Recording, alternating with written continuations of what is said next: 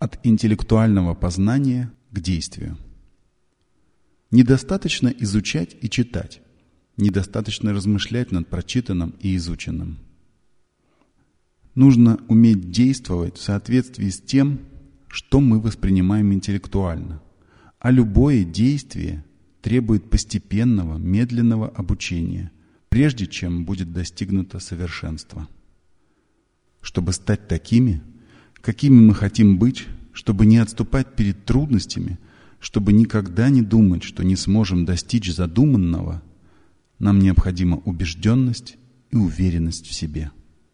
Нам нужно решительно и радостно устремляться навстречу новым требованиям жизни и считать их очень важными, потому что они того заслуживают.